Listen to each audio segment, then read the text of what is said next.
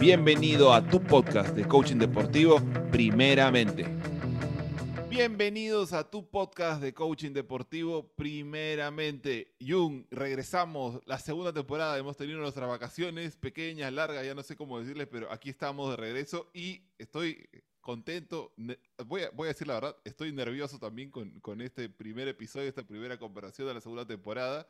Así que, Jung, ¿cómo llegas? Y cuéntanos, tú debes saber por qué estoy nervioso.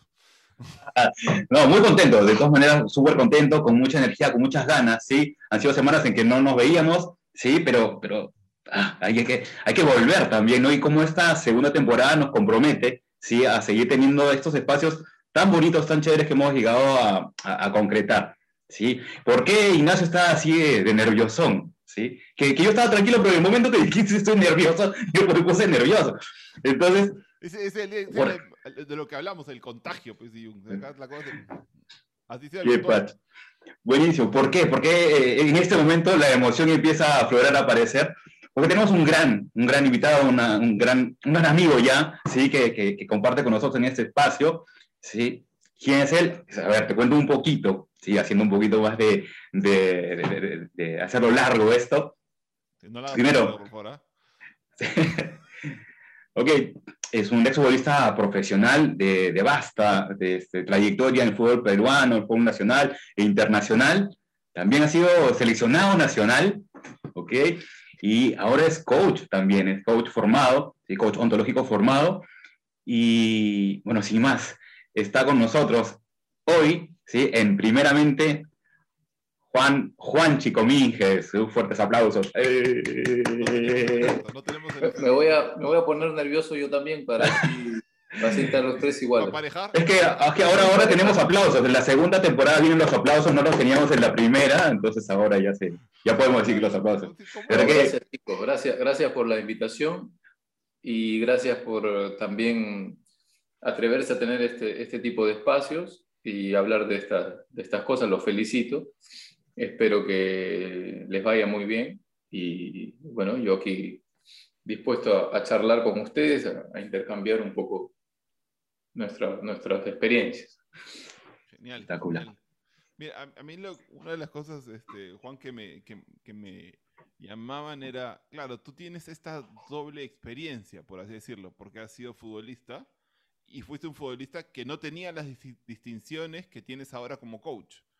Cuando tú miras tu ser futbolista ahora que tiene estas distinciones como coach, ¿qué ves? ¿Hay algo que te llama la atención? ¿Hay algo que, tú dices, eh, esto podría haber sido distinto? O tal vez lo miras diciendo, eso que, yo ahora puedo ver, lo puedo aplicar ahora con los deportistas con los que trabajo. Mira, es una pregunta que yo siempre la mantengo abierta, mi, mi pasado y mi presente como futbolista, digo presente porque mi pasado como jugador de fútbol me sigue constituyendo hoy para mis reflexiones, para mi manera de abordar eh, las cosas que, percibo. Lo acompaño también a eso el marco teórico que puedo haber aprendido, que puedo haber estudiado. Pero yo no, hay, cosas que voy descubriendo de mi, pasado como futbolista y hay cosas que aún todavía no, no descubro y no encuentro eh, solución o no encuentro cómo sanar algunas, eh, algunos episodios de mi, de mi paso como, como, futbolista. Eh, en, el sentido de haberlo reflexionado y haberme dado cuenta, posiblemente sí, pero percibo en mí aún eh, momentos de, frustración, momentos de, impotencia, que tienen que ver con, seguro, con expectativas que yo tenía sobre mi propia carrera. Entonces yo siento que eso lo tengo reflexionado, lo tengo entendido, lo tengo aceptado, pero posiblemente eh, deba trabajarlo aún más. Por eso digo que estoy en constante eh, mirarme y en constante seguir desarrollando. ¿no? Yo siento que, que, que eso, e, eso, es lo que hoy me, me apasiona personalmente. ¿no? Mm, genial. O sea, a mí me, me, me, me, llama la atención otra vez esta palabra que dice sanar, primero todo porque es una, es una palabra que generalmente no mencionamos tanto y tampoco no la mencionamos tanto cuando hablamos de nuestras propias vivencias internas, ¿no? Eh, mm. y, me, y una de las cosas que, que, a veces, no sé, con Jung hemos, hemos visto o hemos trabajado, en nosotros creo también, por supuesto, es que es como cuando a veces hablas del perdón, ¿no? El perdón creemos que tiene que ver más con, con una... A ver, me, gusta porque esto está así profundo desde el inicio, Jung, me, me, estoy sorprendido, pero a veces, a veces creemos que el perdón tiene que ver con, con, con un solo hecho, ¿no? Como, como una sola acción de te perdono. Eh, y una de las cosas, ya no voy a hablar de Ñu, voy a hablar de mí, es que para, para, mí el perdón tiene que ver como una, como cambiar mi relación con ese, y esa relación yo la voy trabajando todo el tiempo, porque una relación se trabaja siempre, ¿no? Entonces, a eso, a eso me llama la atención con lo que dices de sanar, que tal vez eso que ya eres consciente porque ya te diste cuenta, pero eso no significa que ya está ese proceso terminado, ¿no? Y seguramente, así como te pasa a ti o me pasa a mí, debe pasar a cualquier deportista, ¿no? Sí, y, posiblemente yo identifique, te mencioné la frustración, eh, la identifique como mía de, mi, desde un lugar intelectual de pensar de que es una expectativa futbolística, pues posiblemente sea también algo heredado eh, de mis padres o mis ancestros. ¿no? Es decir, esa posibilidad es real también. Entonces, a veces eh, eh, cuando tenemos una conversación con una persona, en este caso técnicamente de coaching o de cualquier otra rama que sea de, asistir a otro, eh, capaz dejamos de ver esto tan obvio, ¿no? Que todo lo dicho es dicho por alguien y viene de algún, de algún lugar, ¿no? Entonces, por eso hablo de la importancia de lo que es sanar, ¿no? Porque puede ser que vengan de, mucho antes y que uno lo esté arrastrando. Entonces hay que saber también identificar eso para, para aligerar en todo caso del presente hacia adelante. ¿no? Y, y tal vez, perdóname para que ahorita puedas entrar, y también romper con la expectativa de que termine ya. Porque, por ejemplo, muchas veces a los jugadores, no creo otra vez, esto pasa con todos. Mencionamos el tema de los jugadores o los deportistas, porque principalmente vemos el tema deportivo en este podcast, pero eh, esto le pasa a cualquiera, pero a veces el deportista tiene esta ansiedad por ya salir de la lesión, ¿no? Entonces quiere ya estar curado, quiere estar ya sanado, ¿no? Y, ya poder hacer teóricamente lo que siempre hacía. Y, tal vez en esto que es interno, hay que saber que lo más importante es el trabajo constante con respecto a eso, en vez de querer ya sentirse sanado, ¿no? No sé si Jung quieres decir algo al respecto o te quieres ir para otro lado. No, lo escuchaba también y decía, ¿no? Qué importante es tener esta conciencia de, de, las heridas, ¿no? Sí, estamos hablando de sanar. Eh, ¿Cuál fue la fase previa al sanar? Es que algo pasó, ¿no es cierto? Entonces, y cómo eso puede impactar en lo que venga más adelante, teniéndolo como referencia, ¿no? Para luego, más adelante, poder salir tal vez más rápido, ¿no? Teniendo, no peleándome, sino reconociéndolo como tal, ¿no? ¿Cuánto eso me puede posibilitar a otros espacios? Escuchaba todo eso y decía, claro, ¿cómo estamos manejando o cuán importante será en el alto rendimiento el poder trabajar una adecuada higiene emocional, ¿no? Y, no querer saltar pasos o, de repente no querer mirarlo, ¿no? ¿Cuántas, ¿Cuántas posibilidades se podrían abrir si realmente en el ámbito del, del, alto rendimiento y no también el alto rendimiento, tener conciencia sobre una higiene emocional, ¿no? Me ponía a pensar un poco en eso. Tú dices algo muy importante, el no querer mirarlo, ¿no? Eh, si, si, no, si no lo queremos mirar, se dificulta un poco, ¿no? Eh, ustedes sabrán eh, entender la diferencia, de hecho la entienden, de lo que es oír y escuchar, y es lo mismo con ver y mirar, ¿no? Entonces, eh, a veces hay que meterse a mirar y, justamente qué, hay, qué más hay ahí, ¿no? Entonces, eh, por eso yo encuentro, en este caso, el coaching deportivo o cualquier otra herramienta eh, que se acerque al, deporte de alto rendimiento como algo con mucha responsabilidad. Algo con mucha responsabilidad, porque el, futbolista, en este caso del deporte que estamos hablando, tiene la particularidad de, de, ser muy sutil, ¿no? Eh, de ser muy intuitivo. ¿no? Eh, justamente eh, el cuerpo y la interpretación del propio juego, que tiene que ver con, ocupar los espacios en el momento exacto, necesita de esa, de esa sutileza, de ese espacio creativo, de esa sensibilidad. Entonces, ustedes que han trabajado con futbolistas han, han, podido percibir la sensibilidad, que a veces está escondida eh, por cierto miedo, por cierta vergüenza, que es cultural también, evidentemente. Entonces, por eso yo hablo de que hay que tener mucha responsabilidad eh, a trabajar en, ese, en este mundo, eh, que es bello y ustedes lo han podido conocer de a poco. ¿no?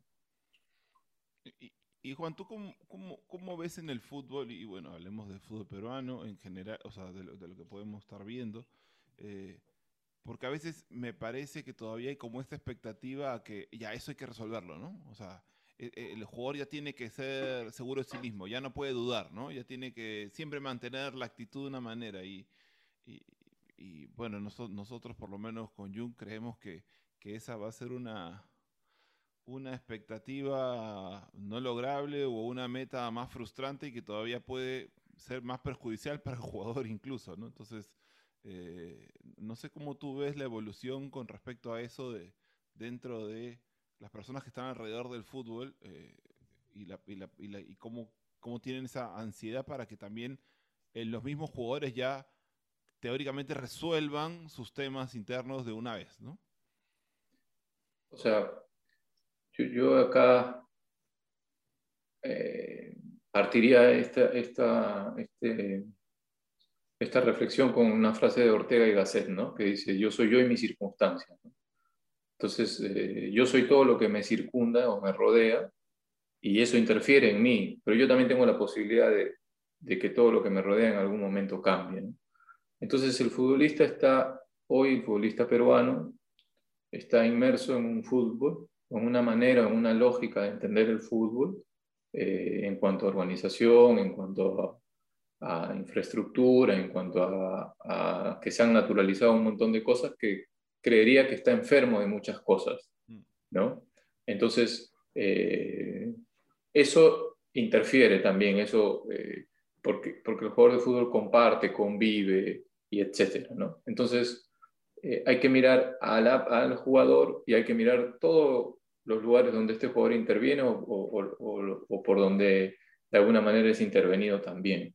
Y hay una cosa central, central, central, que es en el propio juego, el jugador está siendo parte de un equipo, está siendo parte de una lógica propuesta, eh, en muchos casos por el entrenador, en algunos, en algunos casos, eh, si hay cuestiones tácticas capaz, eh, puedan ir en desmero del propio talento, la propia capacidad del jugador, en, en otros casos no. Es decir, pasa, hay un montón de, de variables y hay, y hay algo que no es eh, únicamente, eh, que, que, no pasa únicamente con el fútbol, que es la inmediatez en la que se vive hoy. Entonces, en el fútbol esos, esos tiempos se acortan y las emociones pues este, se viven con mucha mayor intensidad.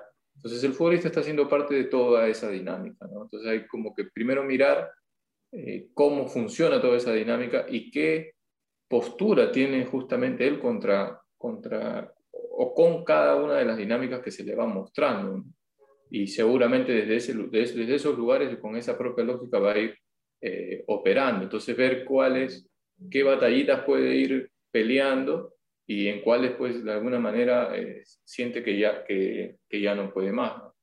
Yo creería que el futbolista hay que mirarlo como un todo y también como una persona individual. ¿no?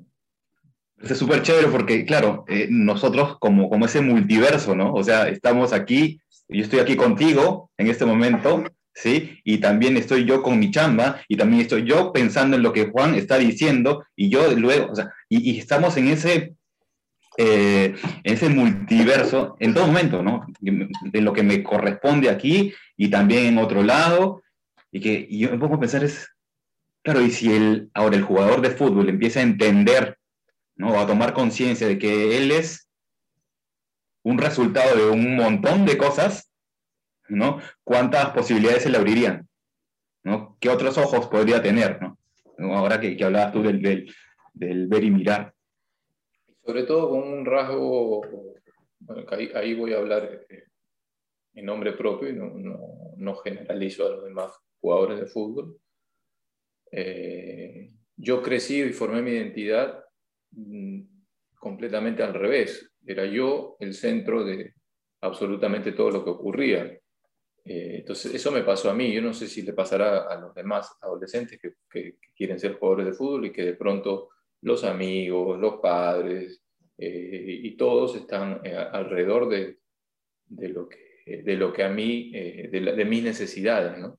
Algunos, y algunos caprichos también. Es decir, eso también ese lugar, culturalmente también heredado, ganado, etcétera, es, es, es, incluso también algo a lo que el jugador o el buen jugador quiere aspirar, ¿no? Quiere aspirar a ser como, eh, de alguna manera, el mejor del equipo y eso te da cierta, ¿no? Si no, si no, si no tienes la suficiente madurez, te puedes equivocar también. Entonces eso también es interesante de, intervenir a tiempo, ¿no? me quedo, pensando en tantas cosas que digo, no sé si por acá preguntar esto, pero me, gusta. Primero todo, te, agradezco, Juan, la, la, conversación así sincera, abierta. Eso, eso lo celebro porque no, no, no, pasa tan seguido, y más en el fútbol. Eh, y yo me ponía, no sé, me ponía a pensar en, en así como estas cosas que se repiten y que, y que, quedan como instaladas en el fútbol y, que tal vez que pueden generar a veces más problemas que, que, ganancias, me ponía a pensar a veces en las frases estas que a veces tenemos en el fútbol, o, y, no sé si, que tú debes saber varias más que, nosotros, que Jung y yo, pero alguna de hay alguna de estas frasecitas que a veces decimos como, eh, como estas que aparecen en el fútbol que tú dirías, creo que, creo que algunas veces la estamos diciendo, pero están restando más que sumando al futbolista, como, no sé, el fútbol es un deporte de momentos, o eh, partido, como que hay que, si se pierde un partido, es partido olvidado, ¿no? Hay que dar la vuelta a la página, cosas así. Como, no, sé, no sé cómo ves tú ese tipo de cosas, o no, sé si, si te acuerdas de alguna que dices, ¿sabes qué? Esta... O sea, de hecho son paradigmas, ¿no? Que no... Este, eh, de la misma manera que cuando se juntan eh, antes de salir a la cancha y digamos, este, no sé, somos 11 contra 11, no sé, o sea, es una obviedad, ¿no? Es una obviedad. Entonces, eh, pero sí, yo creería que ahí hay que ponerle bastante foco a, a, los formadores, ¿no? A los técnicos de jóvenes, ¿no? bastante foco en, su, en la capacidad que tengan de, con el propio lenguaje, ¿no? El lenguaje crea realidad, entonces eh, muchas veces desde el lenguaje decimos, bueno, competimos, eh, no nos golearon, no, no nos goleó, no sé, campeón de América no nos goleó. Entonces, bueno, eso si, si el niño se va, va, va creciendo así, entonces no, no, va a llegar nunca a intentar competir, ¿no? Y en esto es bien interesante porque, mira, yo desde chiquito yo fui jugador de Universitario de Deportes desde niño, desde los seis años, y los entrenadores siempre tenían la particularidad de repetirnos lo mismo, ¿no? Desde, desde niño. Decían, ustedes son jugadores de la U. Decían, ustedes cuando vayan a, cuando estén en su barrio, eh, la gente va a decir, ese chiquito que está ahí es jugador de la U. Entonces ustedes tienen que comportarse bien, porque la gente los está mirando. Ustedes no son jugadores de cualquier equipo, son jugadores de la U. Y bueno, yo crecí así. Y ahora hace poco en las elecciones fui caminando a votar y bueno, se me, se me ocurrió llevarles algo a los miembros de mesa. Y bueno, estaba con la mascarilla tal, y el presidente me dice, mira mi DNI, me dice, tú eres Juan Cominge, jugador de la U. Y ahí se me vino el recuerdo de, de, de niño y dice, claro, o sea, ¿no? Entonces es muy importante es muy importante esas, las cosas que tú le dices al niño cuando el niño le da autoridad. Entonces, este, del otro lado te pondría de un ejemplo que no fue tan bueno, fue que cuando ganas no puedes celebrar porque tiene, tienes, eh, al siguiente fin de semana tienes otro nuevo examen y cuando pierdes tampoco tienes que ponerte mal porque el fútbol te da revanchas. Entonces eso te hace desconectarte emocionalmente. Entonces, eh, yo si jugaba bien y ganábamos, yo no tenía espacio para celebrar porque tenía que, si había hecho un gol, tenía que hacer dos. Y si perdía, no importa porque el fútbol te da revancha. Entonces, cuando yo terminaba con una novia, era lo mismo. Pues yo no había entendido, no, no, no, a mí nadie me enseñó a diferenciar. Buena. A mí nadie me enseñó a diferenciar las cosas, ¿no? Entonces, eh, desconectarte emocionalmente, tanto como la alegría como con la pérdida, pues trae tarde o temprano un, un, problema. Ah, vuelvo, repito, hablo de mi experiencia personal, no, no quiero decir que todos los futbolistas eh, asimilen los aprendizajes de la misma manera. Eh, no sé, eso hablo de mi experiencia personal. ¿no? me, parece, me parece impresionante porque, porque realmente lo, relaciono mucho con el trabajo con los jóvenes, ¿no? Porque, a ver, esto también llévalo al, al, al, chico que llega a la casa con una nota tal, ¿no es cierto? Y que de repente fue el máximo esfuerzo y el papá le dijo que eso, esperaba más, ¿no? Y, de repente en el, en el cole le están diciendo que, oye, no, que tú estás haciendo un gran esfuerzo, ¿con cuál me quedo? Pero no, si el que tiene más autoridad en mi casa es el papá. Entonces, ¿con, con qué me quedo? Si me están diciendo una cosa, me dicen otra ya, y, no tienes esa madurez como para tomar una, una decisión, una elección de cómo sentirte, ¿no? Este, no, no, hay mayor conciencia, digo. Me, me, me, hice ese, ese viaje, ¿no? De, con los adolescentes y dije, claro, pues, ¿no? O sea, estamos en esa dualidad, ¿no? En esa, a ver, escuchamos mucho esa palabra de la, de la, polaridad, ¿no? Y, y, perdón, Ignacio, que no, creo que iba a hacer una pregunta, pero usted que que me da vueltas acá porque este, Juan está hablando mucho de su experiencia y digo, ¿de qué te has podido dar cuenta ahora estando, acompañando a, en este caso, a futbolistas de alto rendimiento, alto desempeño, eh, desde tu ser eh, futbolista, con todo lo que viviste? ¿De qué te has dado cuenta estando al servicio ahora? Eh, a ver, yo, yo para, para ¿cómo te, cuento, ¿cómo te cuento esto? Cuando estoy interviniendo en un espacio deportivo, pero desde otro rol, eh, yo no tengo muy presente mi identidad como jugador de fútbol. Capaz sí mis conocimientos, ¿no? Capaz sí, digamos, cierta intuición, capaz sí haber eh, pasado por alguna experiencia o reconocer un rostro o un momento de un jugador sin confianza. ¿no? Lo puedes mirar en el entrenamiento, puedes mirar cuando se esconde, puedes mirar en otro cuando aparece y quiere la pelota, es decir, esa, esos detalles, ¿no? Que son más bien técnicos. Pero yo siento que, que yo, para poder estar parado donde estoy, he tenido que, de alguna manera, eh, de construir mi ser jugador de fútbol.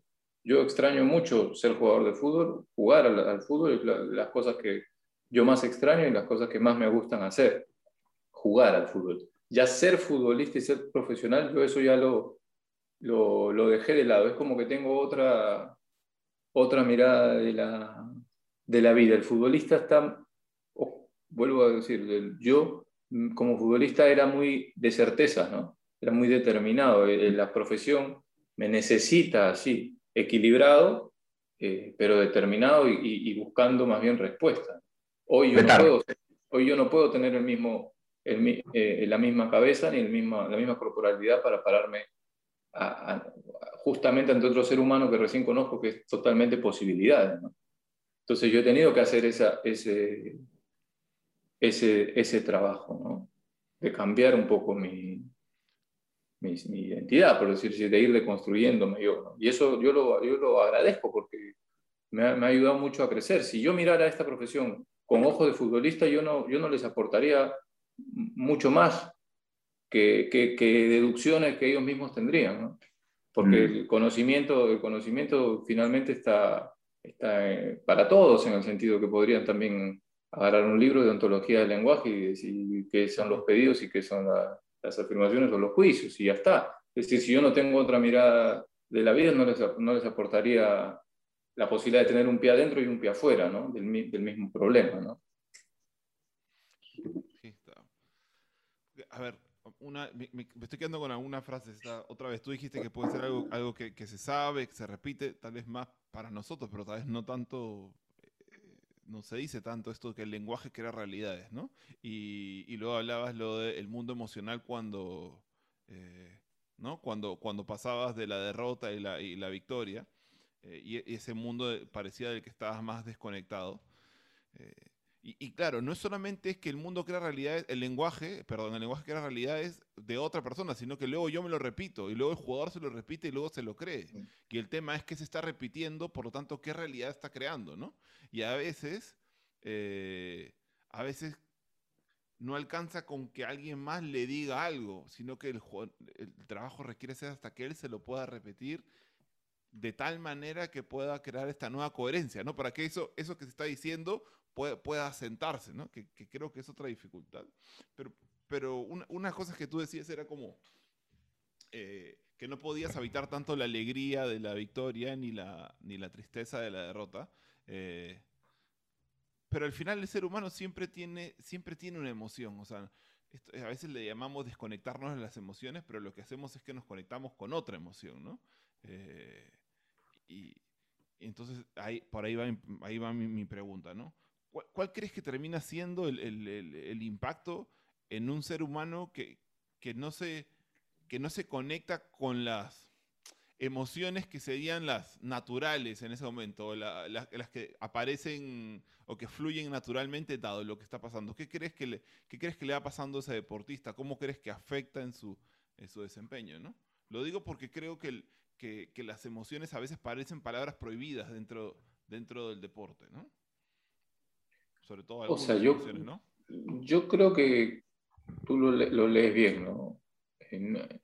No es que el, de pronto el jugador de fútbol sea emocional porque por los mandatos que le dice el técnico, ¿no? De no celebrar o no ponerse triste. Yo creo que igual se alegra e igual se pone triste. El tema es que no aprende a expresarlo, igual lo siente.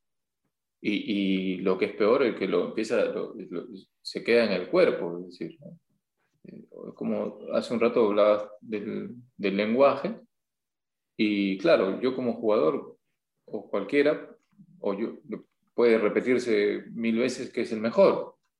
Dice, yo soy el mejor, soy el mejor, soy el mejor, soy el mejor, pero emocionalmente no, no se conecta con eso o corporalmente no sabe sostener. O sea, es decir, eh, el ser humano interviene en, en, en, todo, no únicamente en el, en el lenguaje y tampoco únicamente eh, en las emociones, ¿no? Este, yo, yo creo que sí, que sí la siente, todos los, la sentimos, pero culturalmente el fútbol está normalizando que no se, que no se habite, ¿no? Y un, y un análisis de lo que esto está ocasionando no, no sería un poco irresponsable decirte, está, está, por no, por no evitar estas emociones está ocurriendo esto, yo no, no me atrevería a decir, a decir algo así tan, tan tajante, tan claro. general, ¿no? Sí, sí, sí claro. ahora, igual, igual lo conecto con esto que decías tú desde el principio, y ahorita voy contigo, pero lo que decías tú, Juan, de, del sanar, ¿no? Entonces, creo que al final vivimos las emociones de manera limitada eh, y por lo tanto la emoción tiene un impacto limitado, ¿no? Y no termina de hacer todo lo que la emoción venía a traer, ¿no? Eh, y, creo que desde ahí nos hace saludable, ¿no? Que esa es la palabra que a mí me gusta usar, más saludable. Jung, no sé, tú querías, ¿cómo lo ves o qué quieres? No, es que voy escuchando y como que me, resuena el, tema de educar, ¿no? Qué, importante entonces también ese espacio para, educar, para, mostrar, para enseñar de cierta manera, el tomar conciencia de lo que nos está pasando y que lo que nos está pasando nos está indicando algo, si hablamos concretamente de las emociones, ¿no es cierto? Este, creo que la conciencia sería distinta a partir del conocimiento o formación de este tipo de, de, espacios para... Hablo ya, me estoy yendo hacia el tema de los adolescentes, ¿no? de los jóvenes, que me pongo a pensar, si es que ellos ya logran identificar el mensaje que está llegando a partir de lo que están sintiendo, los pondría en un espacio totalmente diferente. ¿no? Porque uno, ya reconoces, y otro, que la emoción, que es la predisposición para accionar, tendría tal vez otros resultados, ¿no? Este, y conviviría, entiendo, de una manera, pues, este, no sé decir mejor, pero sí un nivel superior, tal vez. ¿no? Me, me, me, ponía a pensar un poquito eso. El, despertar de la conciencia no se logra únicamente desde el lenguaje, ¿no? Evidentemente lo, lee, lo lees bien, el paso previo es sentir eh, la necesidad de que tu conciencia despierte, ¿no? Eh, hace poco me pasó que me presentaron un, un trabajo eh, para desarrollar un tema con, que se supone tenía conciencia social. Mm, digo mal, se supone, posiblemente tenga conciencia social. Pero, o sea, poner una frase es tener conciencia social, pregunto yo. O sea, si, si, vamos a repetir una frase vacía, eh, no, no, eh, no, es, eso no es conciencia social. ¿no? Entonces, y así, ¿no? Es el ejemplo que se me vino más a la mente, en sentido yo creo que para buscar expandir eh, la conciencia hay que meterte a mirar, a mirar el dolor, a intentar eh, ver qué hay ahí, emocionalmente poder navegar ese momento y poder sanarlo. Eh, y es un, es un viaje, es un camino. Y hoy, hoy yo sigo formándome, sigo estudiando, sigo aprendiendo y justo temprano llegaba esta reflexión. ¿no? Yo cuando niño soñaba mucho con ser jugador de fútbol. El día me acuerdo clarito que llegué al Estadio Nacional, vi la cancha llena y dije yo, quiero estar acá, quiero estar acá, y me costó sacrificarme, entrenarme, etc. Y de la misma manera, hace un tiempo siento la necesidad de buscar un camino que posiblemente en algún momento me aleje del fútbol, que sea más bien y me lleve a otro, a otro lugar. Pero yo siento que es mi, que es como mi camino. Yo nunca eh, eh, me había permitido realmente como que sentir, oye, realmente qué quieres, ¿no? Este, entonces hoy, a mis 37 años y estando trabajando en un lugar lindo como es la selección mayor, yo identifico que mi camino está muy ligado al mundo espiritual. Entonces, yo no quiero pelear si, si lo que le hace bien al fútbol es el mundo espiritual y el despertar de la conciencia. Posiblemente sí, posiblemente no. Pero también tengo que ser consciente de, que, de cuáles son mis, mis necesidades. ¿no? Yo, y en esa, en, eso, en esa preparación, en, esa, en ese seguir conociendo, en ese seguir estudiando estoy. Y a mí, me, y a mí me, me gusta mucho eso, me gusta mucho intentar generar una mirada nueva de las cosas. Y mm, no sé a ciencia cierta si esto eh, le hace bien o le, hace mal al fútbol, porque no lo quiero medir nunca en, temas eh, como, los temas que ya me medí siempre, ¿no? En cuanto a si ganas o pierdes, ¿no? O sea, no, quisiera, no quisiera que mi don, no quisiera que mi pasión vuelva a ser medida, como tantos años, eh, en cuanto a si la pelota entra o no entra. No quiero eso para mí. Entonces, eh, en eso, en eso estoy yo ahora. Ahora, así como Jung siempre, va a siempre quiere querer llevar la comparación hacia los adolescentes, que es su pasión, yo voy a llevar hacia mi, otra pasión, que es el, todo el tema corporal. Y aquí voy a, Juan, yo sabiendo que tú también, aparte de estudiar en el, eh, en el ACP de Newfield, también sé que has hecho algunas cosas de cuerpo. Eh, que es algo que, me, que me, me, interesa, más allá que sé que hay un también, pero me gusta mucho. Eh, uno de los desafíos que yo a veces he encontrado es que cuando quiero trabajar cosas corporales con, eh, con deportistas, otra, otra tal vez una generalización injusta, por supuesto, es que ellos ya sienten que conocen su cuerpo y creen que entonces estoy, de esto ya saben, ¿no? pero luego les presentas algunas cosas distintas, algunas técnicas de respiración, algunos, algunos movimientos, hasta incluso hasta alguna, alguna danza, y, se, ven sorprendidos, ¿no? Porque, porque encuentran desde otro lado otra relación con su corporalidad y desde ahí trabajan cosas que no sabían que podían trabajar de ese lado, ¿no? Entonces, No sé si tú has llegado a hacer temas corporales con los futbolistas o deportistas en general y, cómo, cómo has visto el impacto de eso. Mira, eh, para mí siempre mi cuerpo fue mi herramienta de trabajo, así, así, así lo creí hasta hace dos años y medio. Entonces eh, yo podía estar lesionado y tenía que infiltrarme para, para jugar, es decir, ¿no? entonces en, mi cuerpo sabía patear la pelota, recepcionarla, acelerar, frenar, etc. Y no sabía que dentro de mi cuerpo había este, emociones, centros energéticos, que ahí mismo está la confianza, que está el disfrute en las caderas y el amor en el plexo solar y la trascendencia, etc. Yo eso no, lo desconocía. Cuando lo conocí, como competitivo que soy, me, metí a fondo a, tratar de entenderlo, a tratar de, de saberlo. Y claramente, tú que me comentas que has tenido conversaciones con deportistas, posiblemente la lógica, como ellos ven y como lo ve eh, sus circunstancias, es que su cuerpo es una herramienta de trabajo. Entonces, posiblemente, eh, no, no, al principio, no, no distingan eh, todas las posibilidades que te da el cuerpo. ¿no? Así que es súper enriquecedor que ustedes puedan aportarle esa, esa nueva mirada a, los jugadores de fútbol, a los deportistas en general, que puedan ver que, que el cuerpo pues sostiene eh, la palabra, que sostiene, te ayuda a sostener conversaciones. Bueno, si hablas de la respiración, a, equilibrarte, a decidir, eh, está la, la, confianza, disfrute, es decir, pues está todo el conocimiento, ¿no? Y creería que el deportista tiene mucho más facilidad para agarrarlo sobre todo por la sutileza de las que le hablé al principio. El futbolista está muy ligado a, a, lo sutil, al mundo sutil, y, hay que despertarle esa, esa, o hay que seguir alimentándole esa sensibilidad, no hay que, no hay que cortársela. Sí, de hecho, de hecho con Yu nos ha pasado que cuando ya había receptividad hacia, hacia las prácticas corporales, era de lo que más les gustaba. Porque aparte, aparte como tú dices, desde esa sutileza, pero también desde la experiencia de entrenamiento tenían una facilidad para trabajarlo eh, y, se sentían sorprendidos por, por el rápido impacto, ¿no? Porque al final una de las cosas que siempre trabajamos con ellos es que al final lo que se vuelve real eh, es, es, es, lo que, es lo que va pasando en el cuerpo, ¿no?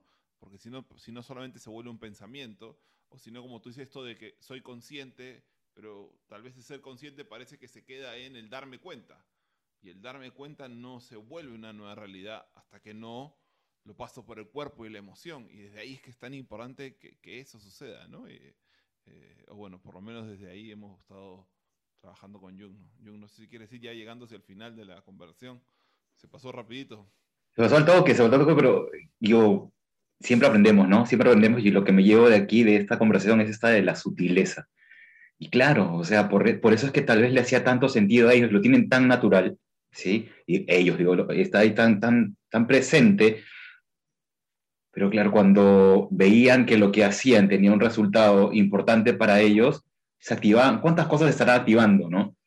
Este, no quiero agradecerte porque es lo que yo me quedé pensando, esa sutileza, sensibilidad, humanización, pues. O sea, mm. cuánto nos estamos permitiendo este, ser nosotros sensibles también ante eso.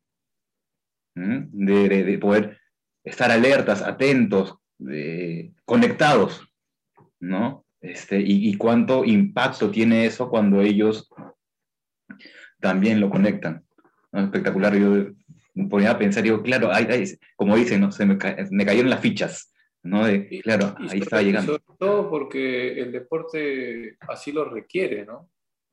O sea, el deporte en algún momento, el fútbol, requiere de esa sutileza y de esa capacidad creativa. Yo no concibo eh, a un jugador en el día a día de alguna manera se le, se le marque el camino eh, cortándole su propia sensibilidad y después el domingo le pidas que tenga personalidad para jugar.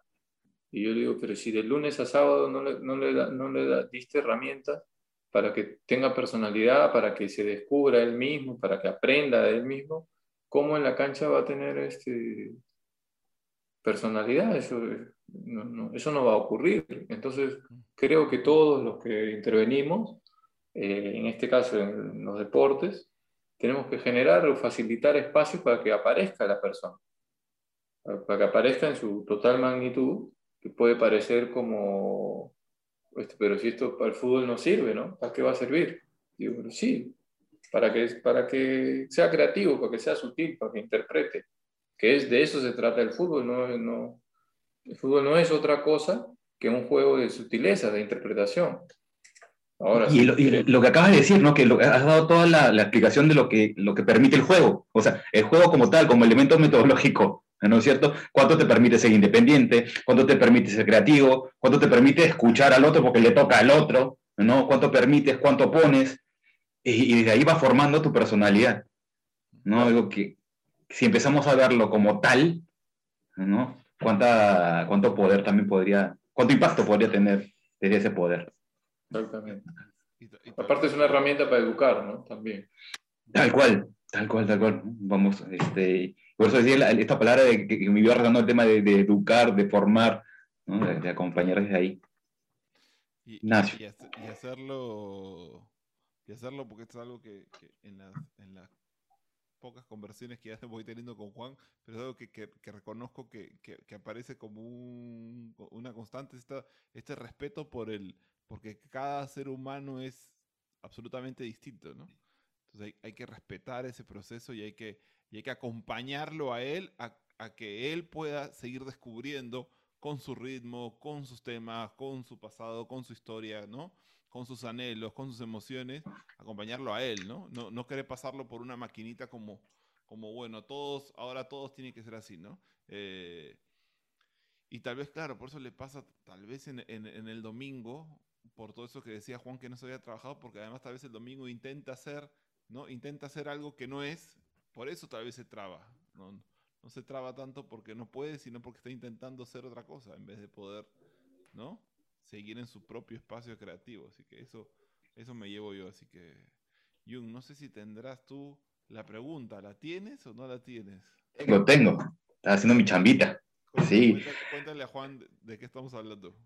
Te cuento que este, hace ya dos programas atrás estábamos, yo creo que, la, como lo decíamos la otra vez, las cosas buenas están también, también para, para replicarlas. Escuchando un podcast, ¿sí? llegamos a esta, a esta idea tan bonita de que cada invitado ¿sí? le deja una pregunta al siguiente invitado sin saber ¿sí? quién va a venir.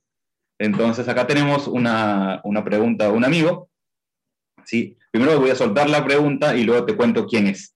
¿sí? Y luego también tendrás tú la oportunidad de dejarnos una pregunta para el siguiente invitado. ¿Está bien? Ahí vamos. A ver, qué lindo. No es fácil hacer preguntas, ¿viste? Pero, eh, a ver, una, pregunta nutritiva puede ser, eh, ¿de dónde nos agarramos cuando hay un conflicto en la mente? ¿De dónde me agarro cuando hay un conflicto en mi mente?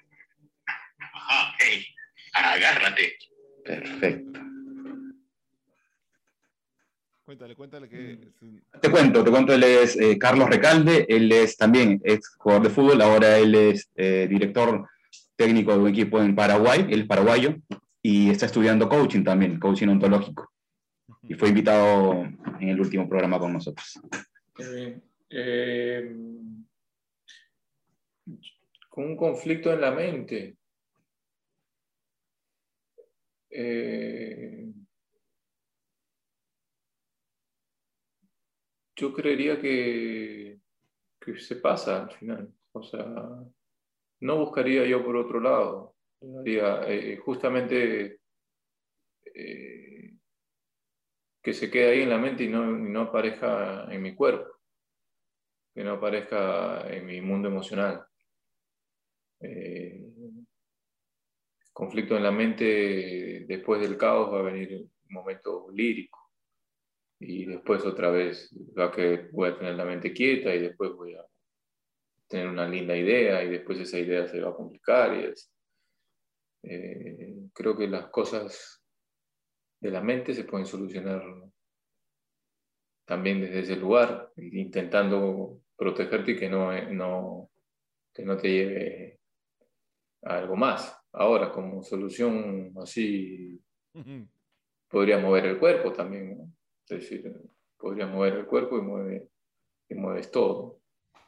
Buenísimo, interesante, ¿no? Porque también empezar a mirar a qué le llamamos conflicto, porque también el conflicto puede ser el inicio de algo sublime, que, que, nos puede dar un tremendo resultado. Y ahora te, dejamos también el espacio para ti, Juan, que nos dejes una pregunta para nuestro siguiente invitado, que no sabemos todavía quién será. A ver. Mm.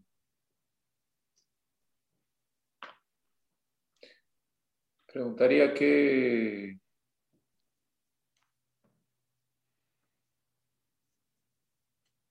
¿Qué emoción tiene más a la mano?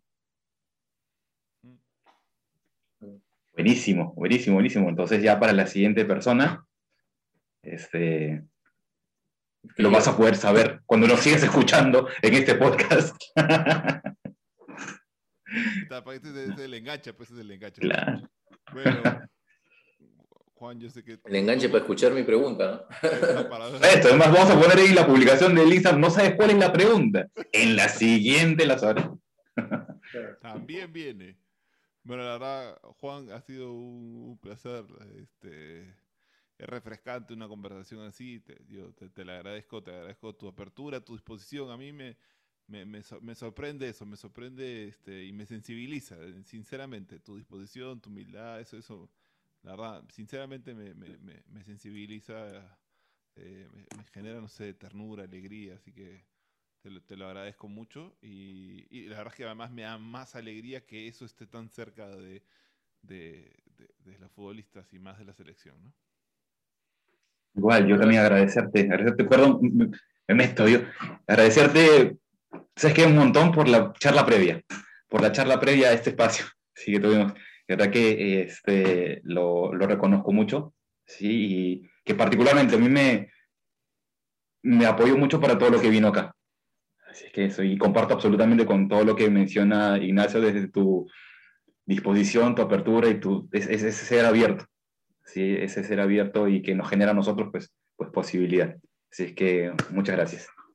Gracias a ustedes y nada, que les siga yendo bien y espero que que puedan eh, intervenir en más equipos de fútbol, en más deportistas. Eh, yo sé que lo van, a, lo van a hacer muy bien. Que les mando un, abrazo, por lo que necesiten, este, bueno, cuenten conmigo. Nos encontramos alguna vez los tres vestidos de buzo. No sé dónde ni cómo, pero no importa, que así sea un encuentro. Bueno, eso yo lo uso los fines de semana, si nos encontramos un domingo, espectacular. Ahí en el malecón. sí, sí, vamos a ver con buzo. Bueno, bueno, muchísimas gracias a todos. Y por favor, ya saben, sigan compartiendo el podcast, sigan poniéndonos preguntas, dudas o recomendaciones de qué quieren, de qué quieren que hablemos. Eh, aquí estamos y dispuestos y contentos de empezar esta segunda temporada Jun con tremendo invitado. Muchísimas gracias. Espectacular. Bueno, nos vemos en la próxima. Muchas gracias. Chau. Ah, solo un chau, Jun. Chau, chau. No hay, ya no hay más. Chau. Ese te chau, chau, chau, chau. Chao.